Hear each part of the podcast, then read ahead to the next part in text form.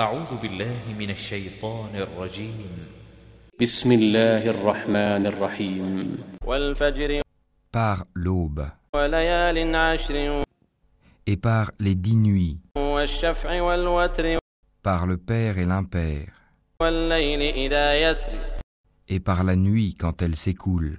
هل في ذلك قسم لذي حجر N'est-ce pas là un serment pour un doué d'intelligence ألم تر كيف فعل ربك بعاد ألم تر كيف فعل ربك بعاد N'as-tu pas vu comment ton Seigneur a agi avec les Had, إرم ذات العماد avec Hiram, la cité à la colonne remarquable, التي لم يخلق مثلها في البلاد dont jamais pareille ne fut construite parmi les villes, Et avec les Tamouds qui taillaient le rocher dans la vallée. Ainsi qu'avec Pharaon, l'homme aux épieux. Tous étaient des gens qui transgressaient dans leur pays. Et y avaient commis beaucoup de désordres. Donc, ton Seigneur déversa sur eux un fouet du châtiment. Car ton Seigneur demeure aux aguets.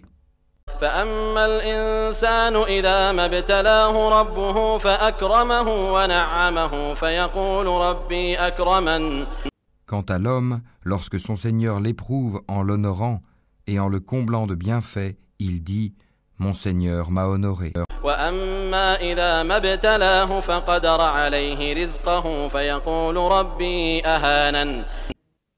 Mais par contre, quand il l'éprouve, en lui restreignant sa subsistance, il dit Mon Seigneur m'a avili.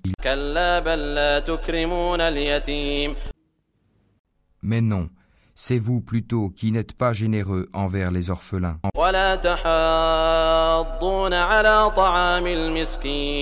Qui ne vous incitez pas mutuellement à nourrir le pauvre. Qui dévorez l'héritage avec une avidité vorace. Et aimez les richesses d'un amour sans bornes.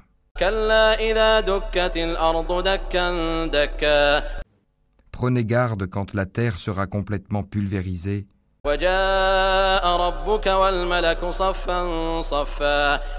Et que ton Seigneur viendra ainsi que les anges, rang par rang.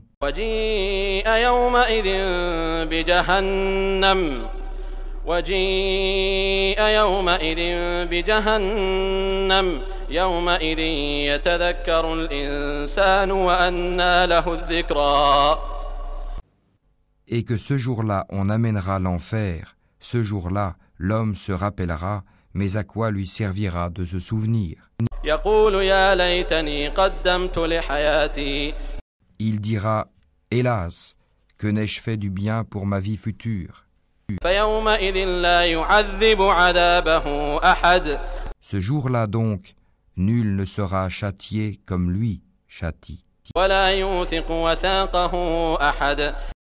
Et nul ne sera garrotté comme lui garrotte.